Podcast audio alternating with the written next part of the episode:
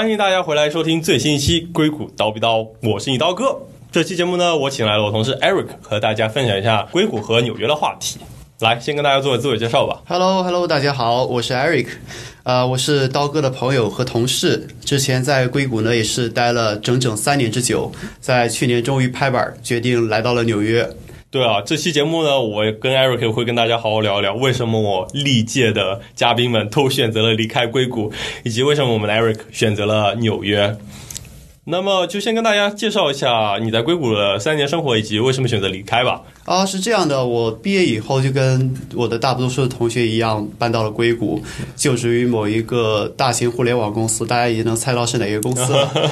呃，在硅谷呢生活，我觉得一开始的话还是比较新鲜的。你知道吗？在任何一个地方刚去的话，一开第一份工作，第一次买车，嗯，然后还有一些各种各样的在美国第一次经历的那种对生活上的体验 event 对 event 对，啊、然后但是过了一段时间以后呢，就觉得生活渐渐比较开始 repetitive，它呃并不是我想象中的美国的这种生活。嗯嗯然后后来我就想了一下，自己到底是想要什么样的生活，所以说我现在就在纽约了。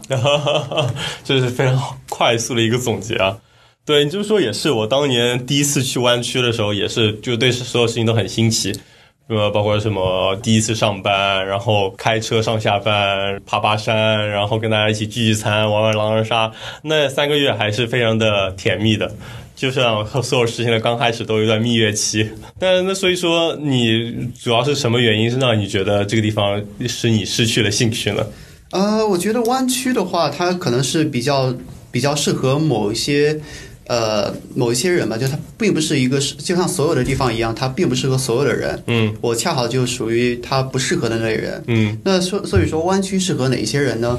湾区适合比较喜欢户外活动的人。嗯，在湾区的话，你可以去爬爬山、滑滑雪，甚至还可以冲冲浪，对。还有骑自行车上下班，每天晒晒太阳，这天气简直是好到无以复加。是啊是啊是啊，对，或者是如果你是一个 IT 奇才，特别喜欢在 IT 公司里面每一年升一级那种火箭般窜升的感觉的话，那湾区绝对是你的首选，因为那边都是大公司的总部，选的是最多的，嗯而他们的 project 有有也一般都是。一些公司比较核心的 project，比如说 Google 的 Search 组，大多数都在那个地方。嗯呃，以及 Facebook 的一些呃一些比较比较核心的组啊，什么 Fair 啊，或者是 Machine Learning 啊之类的，都在湾区。但你在别的地方的话，可能很难有这种机会。那如果你是这样的人的话，我觉得湾区非常非常适合你。是你刚才其实主要提到了两大点嘛，我们可以分开聊一聊，一个是生活，一个是工作嘛。对，对，然后工作这点的确很同意，就是大家可能众所周知，硅谷聚集了非常多大公司的总部，像你刚才提到的 Google、Facebook，包括还有一些其他，比如说 Airbnb、Uber、Lyft。所以说，像你刚刚说的，跳槽就很方便嘛，而且像总部来说，都是有很多的机会。对，那其他方面呢？你觉得工作上你自己的体验？那其他方面的话，我觉得，呃，工作上的体验的话，就是。呃，比较就比较有活力嘛，然后大家都非常 focus 在这个工作上，嗯也能看出来，在湾区这样的一个大环境下的话，有非常非常多人，他们是沉醉于技术之中的，然后他们每天工作的话，也是呃让人觉得非常非常开心的。所以说，你是一个没有上进心的人嘛，选择离开了硅谷。东哥，我们认识这么久，你终于发现了我的真面目。OK 呀、是的，就的确像比如说现在在纽约，我觉得想升职比总部人就要难一点。对对，你毕竟总部的话，可能机会更多一点，然后 visibility 的话也要高很多。嗯但是在在硅谷的话，我觉得还是有一些原因会让我选择搬搬离硅谷吧。嗯那第一点的话，其实呃说出来大家可能会不信，我觉得是因为硅谷的天气太好了。呃呃，这点我同意，我可以。对，是吧？是吧？每天都是一样的天气，对，就特别舒服，但是感觉好像少了一些嗯那种、那种变化的感觉。比如说，你没有春夏秋冬，是的，是的。你没有呃秋天的话没有红叶可以看，嗯嗯然后冬天的话没有就是街雪上不会下雪，对，春天的话你也不会看到万物复苏的那种景象。对，这的确就是天气，的确是可能很多人都会第一个讨论到的事情。先简单科普一下，就是硅谷在加州，然后就是沿海部分属于地中海性气候，就是到了冬天也可以有大概八九度，就不会出现很少出现零下，下雪也真的是几十年一遇的事情。对，没遇到过，没遇到过。对，所以说整个气候是非常好的，而且就是阳光晴天为主，所以说整个日子就非常舒服。但是相反，就像 Eric 说的，就是每天都是。一样的天气，天气都很好，都很暖和，感受不到四季的更替。这其实也是我选择离开湾区的原因之一吧。当然，这个是很多人都会反对的一点，就是我跟我无论是纽约还是加州的朋友说我要去纽约，纽约朋友说纽约这么冷，你为什么要来纽约？湾区朋友说这边这么暖和，你为什么要离开？所以说，这可能就是一个真的很多人会有分歧的一点。对对。其实这个好的天气的话，你一开始搬到那个地方会非常惊喜，非常舒服。嗯，待的时间长的话，它好像就从你的生活里面消失了一样。嗯，你不会去注意到它，因为你已经习以为常了。对，在这个时候的话，如果你搬离湾区，然后再搬回来。有这么一个变化的过程的话，你会才会 appreciate 它的它的这个天气的好处。人嘛，就是这么贱，对，人都是这么贱，没有办法。是是，这的确是非常重要的一点之一吧？我觉得，个人认为，就像很多人不选择搬去西雅图，也是因为西雅图阴雨绵绵，九个月都是下点小雨，会很容易让人抑郁。对对，是这样子。那么还有没有了其他原因吗？我觉得很多我了解来纽约的人都是因为湾区的男女比例不佳，所以说才会选择搬到纽约。哎呀，别说的，别净说瞎瞎瞎说大实话了。这个是当然是有这个原因的。这大家也知道，湾区是一个 IT 公司比较聚集的地方。嗯，在 IT 公司里面的话，我觉得一般 IT 公司的话，男性应该是占大多数的。然后，这个男女比例的话就非常感人了。对，是这样。我反正听说的数据就是七比三，就还是蛮夸张的。只有七比三吗？那具体没有做过市场调查。那我周围的采样，我觉得好像还是比七比三还要高一点的。对啊，而且主要最关键因素因素就是整个太同质化了，就基本就只有 IT 行业，然后 IT 行业里面中国人就以码农为主，就可能百分之九十都是做 IT 行业，就是做程序员吧。对，我觉得刀哥你说的这个这一点，我觉得说的非常好。因为我在湾区那待了那么长时间以后，我观察下来的一个结论就是说，我周围可能大部分的圈子的话，都是百分之九十以上的话都是做 IT 的。嗯，然后可能在这百分之九十里面，还有百分之八九十的话都是男生吗？本科啊，对，当然都是男生。啊，我我我可能就是周围这个男生的比例还要再高一点。呃呃，就是大家的话，一般都是有比较相似的经历吧，可能在国内。都是在国内上的大学过来读呃 master，然后毕业以后去了湾区，或者是读了 PhD，或者在这边读了本科，以后去了湾区。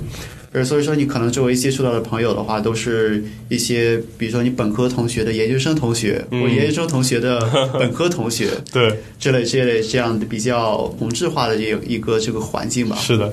就基本上就是同事的同学，同学的同事，同事的同事，同学的同学。对对对，是这样子的。哎，好，那么你为什么最终选择了纽约而不是其他城市呢？我觉得这是一个非常非常好的问题。其实当时我在决定来纽约的时候，我跟我的朋友说了这个决定，他们好像都不是很能理解，因为在大多数人的呃印象里面的话，纽约是一个脏乱差的地方，嗯，冬天冷的要死，夏天热的要命。对，所以说很多人他们就问我，你有没有想过先搬到旧金山，先搬到三藩那边待一段时间？嗯，因为三藩在整个湾区来说的话，也是一个比较有 city life 的地方。对，其实我当时有很认真的想过这个问题，我最后为什么选择纽约而不是三藩呢？呃，是因为我觉得三藩像是在南湾跟纽约之间的一个一个中间点，它没有像南湾那么 technical，然后它没有像纽约那么 city life。嗯。但是在我二十多岁的时候，我要做选择的话，我可能会考虑比较激进一点的选择。这就像你投资的理念一样，在二十多岁的时候，肯定是选择风险最大的嘛。嗯，你在这个时候，像我这样，我没有在纽约长期生活过，我肯定想要先体验一下，呃，跟湾区完全不一样的另外一个极端的世界。嗯，那最后我把这两个极端都体验过了以后，我才知道我自己真的想要。呃，这个极端还是那个极端，还是说我想要一个介于两者之间的一个选择？嗯，对，哦，OK，对吧？就选择一个激进的方案，反正现在年轻嘛，消受得起。要是不喜欢，再搬回来就是了。对，年轻就是用来试错的嘛。对啊？对啊？对啊？就相当于是可能，说不定你以后就会搬到旧金山，因为是相当于是一个折中方案。对对，我觉得如果我一开始搬到三藩的话，可能后来我在想，啊，三藩好像还没有就是达到我对一个那 city life 的一个 expectation，我可能还要再搬再搬到纽约一次，嗯然后最后我觉得纽约可能又 too much 了，然后我再搬回去。嗯就我觉得这样的话，就你一开始先把两个极端试过了以后，可能会更有助于你做一个更适合自己的选择。是，所以说听起来你搬来纽约的主要原因是因为想要享受城市生活吗？就是 city life。对，这是这是原因之一。当然，就就大家所知，纽约这边有啊、全美国最 city 的 city life。我觉得整个美国可能称得上城市的就没有几个，对对纽约就是其中的极致了。对。呃，来纽约还有一个原因，就是因为在来美国之前的话，我对美国的印象主要是纽约嘛。嗯如果你去看一些美国电影和美剧的话，它嗯大它的取景地大多数在纽约，而不是说在硅谷。当然，除了美剧《硅谷》以外，对，呃，所以说纽约这边的生活，我觉得更符合我对美国的这种期望。嗯所以说啊、我要过来体验一下，也相当于一种圆梦的感觉吧。对，就体验一下自己原来梦想中或者理想中美国应该有的样子，是吧？对的，是，对的，对的。对吧？就像我当年选择纽约，也是类似你的原因，就是这边就是有真的是全美最好的城市生活，而且我觉得纽约就可以说是世界中心吧，对世界首都，对就这里有各种各样的人，然后有各种各样的活动，你想得到的、想不到的，在纽约都能看到。纽约就是一个天堂与地狱的结合吧，就是好有很好，像我们刚才说的优点，但差也有很差。刚才也有提到过，脏乱差冷。我一直的理念就是，如果你能接受这个城市的不好的一面，那么你就可以享受这里的好处，对对对？就像我接受不了湾区、加州这种枯燥的生活，但对于脏乱差冷，我还是有一定抵抗力了，所以说还是选择了纽约来体验这里的极致之好。对，我觉得我非常同意。我觉得纽约就像刚才刀哥所说的，它是一个在很多地方都可以做到极致的一个城市。嗯，但让人惊奇的就是，它会把这很多的极致都融合在一座面积不是很大的一个城市里面。嗯你可以在这边体验，就所有你想体验的东西，你可以嗯变成任何你想变成的人。是，但光讲这些有点干，你不如跟大家讲一些实际例子吧，比如说你初到纽约的体验。哦，说到纽约的话，我觉得最大的一个变化就是说我再也不用开车了，我再也不用堵在一零一上了。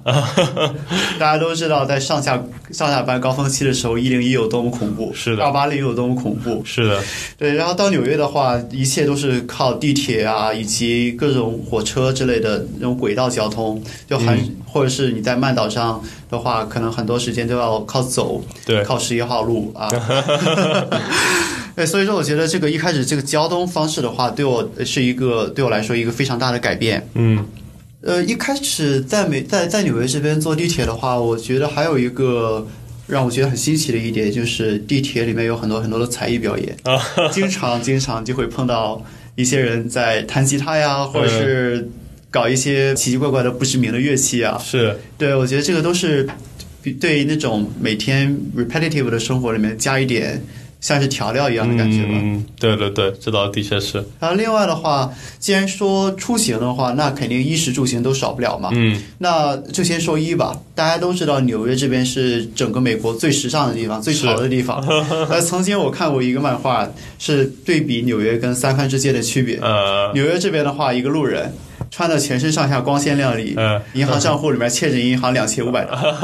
然后三藩那边呢，他全身上下穿着公司发的 free T 恤、free hoodie，银行里面有两百万美元，就是也是也就可以看出，大家在纽约这边的话，都会呃对自己的外表非常非常的注意。对，就是在硅谷、在加州的时候，大家都是穿个 hoodie，就穿个帽衫、穿个 T 恤就来上班了。但你来了纽约之后，明显感到大家都是穿了各种各样的衣服，不会穿的那么随意，你自然而然也就开始穿的好一点了。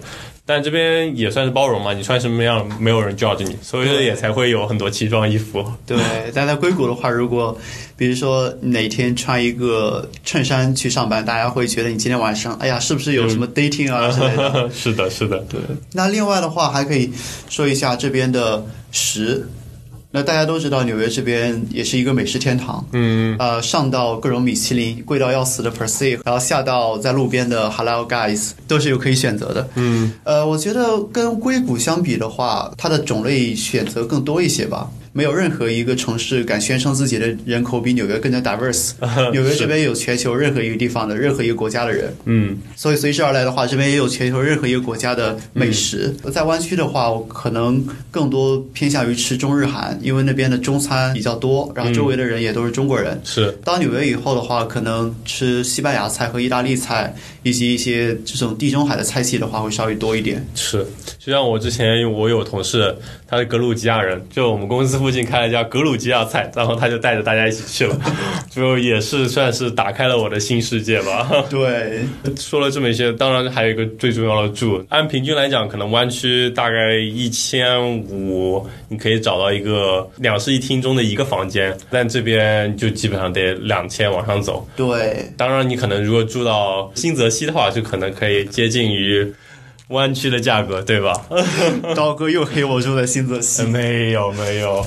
对，在新泽西这边，呃，确实会便宜一点。不过，我觉得整个大纽约地区的话，它的这个住的话，价格还是非常非常高的。对，那按平均来讲的话，是身边的朋友在纽约付出的租金的平均水平，肯定是要比湾区还是要高一点的。对对对。当然，另一方面也是因为在这边大家都更喜欢一个人住，对这边生活比较丰富嘛，有那种对，而且在湾区那边，不知道大家有没有发现，很多人就买房，买房的比例，我觉得比纽约这边要高很多。对，我觉得是心态上有很大的区别，所以说才导致了这个结果。你你怎么看呢？啊，其实买房这也是一个我从湾区搬到纽约的原因吧。嗯，因为在湾区的话，好像有一种 peer pressure，呃，一定要买房，不然 就落后。房，对对对，一般都是在毕业以后，可能三年左右吧，就攒够了首付，再加上家里补贴一点的话，都会去买一个呃 townhouse 或者买个 apartment 之类的。嗯，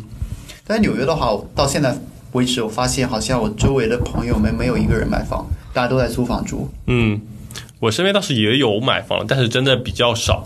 我觉得真的是心态上不同，在湾区上就大家就是。都是比较像国内，大家就想好好工作，攒钱买房，买房养娃，嗯，然后后面就是推娃，推娃一系列的事情。藤校。但 在纽约的话，大家就更选择是就是临时的一个一站吧，就像是不一定说会选择留在这里，真的想留在这里，可能就会选择买房了。但是更多人可能只是想在这个地方体验几年，然后再做决定，所以说很多人就没有选择买房。这也是在这边的一个现状嘛，大家就忙着玩，哪有时间买房 打理？刀哥的真实生活。对吧？就像我也是还没有决定是不是要留在纽约，当然还是选择观望观望。而且我觉得，就是你不一定要那么早的跟房子绑定吧，对你可以有时间和权利去选择更多不一样的生活，甚至你租房也可以租在不同的区域去感受不同的文化。在纽约不同的区域，你住在不同的区域，体验也是完全不一样的。对。那么说起来，你觉得码农城市，你觉得纽约适合吗？啊，这是一个非常好的问题。我觉得当时我为什么没有呃去其他城市，而选择来纽约的话，也是因为纽约这边呃有蛮强的一个码农公司这种存在感，嗯以及它呃，并且它正是处于一个上升的阶段。嗯比如说亚马逊也是在呃做了很大的 office，准备在这边扩张。基本上主要的大的公司的话，都在纽约这边有一个不小的 office。嗯所以说，在纽约这边的话，我觉得对于码农的 career 来说的话，它可能是不如在湾区总部那样好，嗯但是也不会差到哪里去。对，那么你先跟大家讲讲你典型的一天吧。我现在的话，我是住在新泽西，每天早晨可能呃九点到十点钟的话起来，嗯，然后要洗漱一下，洗个澡，然后吹吹头，然 后考虑一下造型，对考虑一下。造型，因为 在纽约这边你不能不能太邋遢。对，然后呃起来以后的话，再去做 Pass Train，Pass Train 的话也是纽约这边的一种比较类似于地铁，有很多人他们选择住在新泽西，而在曼岛这边上班。嗯呃，所以 Pass Train 是一个非常重要的一个交通工具。嗯然后千辛万苦挤上 Pass Train 之后呢，在啊、在大约十四街的地方下来，走两个 block 到公司。嗯我们公司就在纽约这边的这个 Chelsea 地区，这个地方以美食为主。嗯，到公司以后呢，那当然就是开始一天忙碌的搬砖生活了。忙碌，忙碌，对，加引号。呃，那中午的话过来随便拿点沙拉，呃，晚上的话有可能在公司吃，但但蛮多的机会都是跟朋友一起出去吃，对，比如说。呃，我们之前的话会到东村那边一家日本的那种纱布纱布的店里面，嗯，然后吃一点儿，然后吃完了以后呢，再去旁边的一些日超顺便买点东西，呃喝一杯奶茶，完美，对，或者是可以跟朋友一块儿去喝两杯，去酒吧里面，因为在东村那边这边比较好的日本的酒吧也是也是也是满地都是的，对，对，还有一些。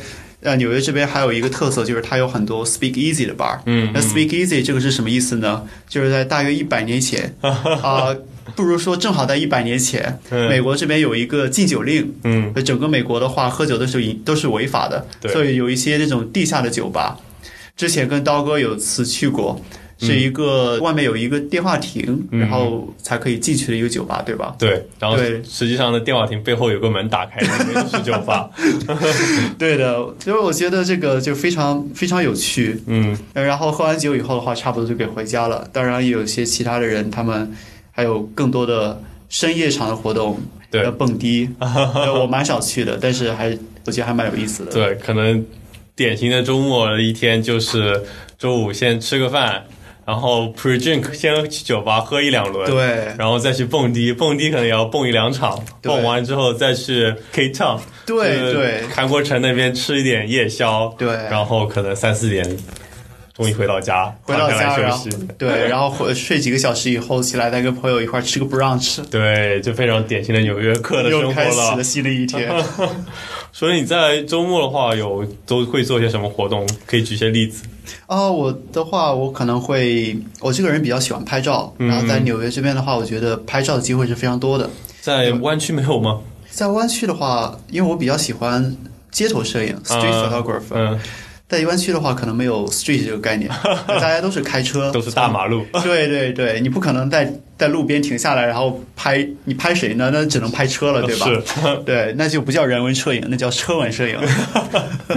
因为在纽约这边，比如说我之前有一个周末的话，那天天气非常好，阳光也非常好，嗯，然后就跟朋友一起去了纽约这边著名的华人街，对，做一些街头的摄影。纽约这边特别好的一点就是曼岛一个非常小的地方，它聚集了各个族裔的这种人群，然后每个族裔的话都像沙拉一样，就各个族裔的人群像沙拉一样，他们都有各自聚集的地方。嗯比如嗯，说华人的话都在华人城那边有非常 authentic 的华人的文化，嗯。一些华人的美食。是，呃然后在它北面紧接着就是小意大利，那边也是非常正宗的意大利的一个一个那种据点吧。嗯，因为当天就是华人街、中国城以及小意大利那边，嗯，呃，走街串巷，看到有趣的景象的话就拍下来。是，比如说在街边有一些卖高仿 A 货的 小贩，是，我们冒着生命危险拍照。对，冒着生命危险拍照。对呃，在纽约这边，对那一天的话，我觉得也是看到了很多，可能在以前在湾区你就不会注意到，或者你根本就不会看到的一些其他人的生活。生活。对，对，像在湾区可能就有一种，也不能说空中楼阁，也不能说世外桃源，就是一种有点与世隔绝。就对大家生活，你身边人都差不多，你又很难看到其他人的生活。对，我觉得在湾区，尤其是如果你要在呃，比如像 Facebook、Google 这样的福利非常好的大公司的话，公司可能把你的生活的很多方面都安排的明明白白的。对，对，比如你，比如说你要去牙医的话、f a c e b o o k 他们在 campus 里面就有牙医。是，你要吃饭的话，公司里面一般都是有免费的食堂。对，然后你要洗衣服的话，Google 里面也是有洗衣房的。对，而 我觉得这样的话，可能会很多时候让人跟那种普通的社会有一些脱节，有一些呃有一些那种隔离，对感觉整个人在一个虚拟机里面。是虚拟机里面，你这个比喻真的是程序员梗了。啊，已经非常程序员了。对，就因为的确也像你说的，这是很有道理一点。就在湾区，我就体验就只有两点一线，家里和公司里。对而且公司像你说的，包办了你所有的事情，对，基本除了睡觉，你都可以在公司完成你所有想做的事情。包括洗牙，还有理发，就专门会有那种移动的车开到园区里面，你就可以去理发，然后洗牙，就基本上你都不需要离开公司了。当然，公司考虑到是为了让大家更多时间留在公司工作，也所以才让把这个环境弄得很舒服。但另外一方面，像你刚才说的，就有种与社会脱节的感觉。对，而且因为你刚才说的，公司会把会非过于舒服，以至于大家比较喜欢待在公司待到很晚。这样的话，好像个人生活跟公司生活的那种界限不是很分明。对，在纽约的话，呃，我觉得我应该很少在公司里面待过八点以后。在湾区的话，我觉得还蛮经常的，因为有时候因为我来的比较晚，晚上也会待的比较晚。在纽约的话，八点以后那就出去吃饭啊对，或者喝酒啊，那不会待在公司里面。是在这边很多五点左右可能大家都走了。对对，那周五下午的话，那上个周五，比如说上个周五下午，嗯，在差不多可能三点钟左右的话，感觉整个楼有一大半已经已经空了。对，而且可能周五的办公室充满了 guest。对，充满了 guest。中午的食堂里面各种各样的 guest，，对挂着 guest 那种 badge 的。拖家带口，拖家带口，或者是带朋友参观，对特别多，是是的。所以说呢，你来那么多久，参加了那么多活动，有没有解决情感问题？这个可是你选择离开的原因之一吧？啊，这个这个，我觉得要慢慢来。当然，离开的话，你离开一个地方到一个新的地方的话，可能就要面对这整个呃朋友圈的这个重新构建的过程。嗯对对，呃，比如比如说像我的话，我之前呃我们一一届的同学，可能百分之。百分之一百的话都不在纽约，所以当我来纽约的时候，其实我是周围的朋友是很少的。嗯，这时候就要慢慢认识，然后去抱紧刀哥的大腿。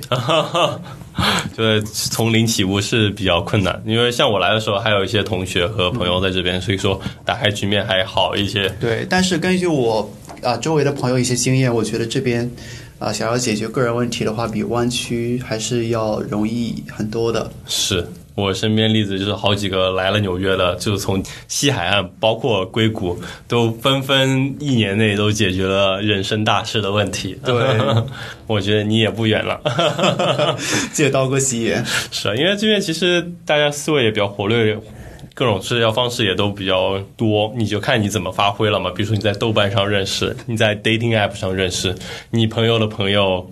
或者是这些纯社交局，比如说就大家只是为了认识而聚在一起，像这种活动就很多。而且就我个人体验，就是我一来到纽约，就我的朋友们来给我接风的时候，都是纷纷带来自己的朋友，这样我就可以认识他们的朋友，这样就可以打开我的社交圈。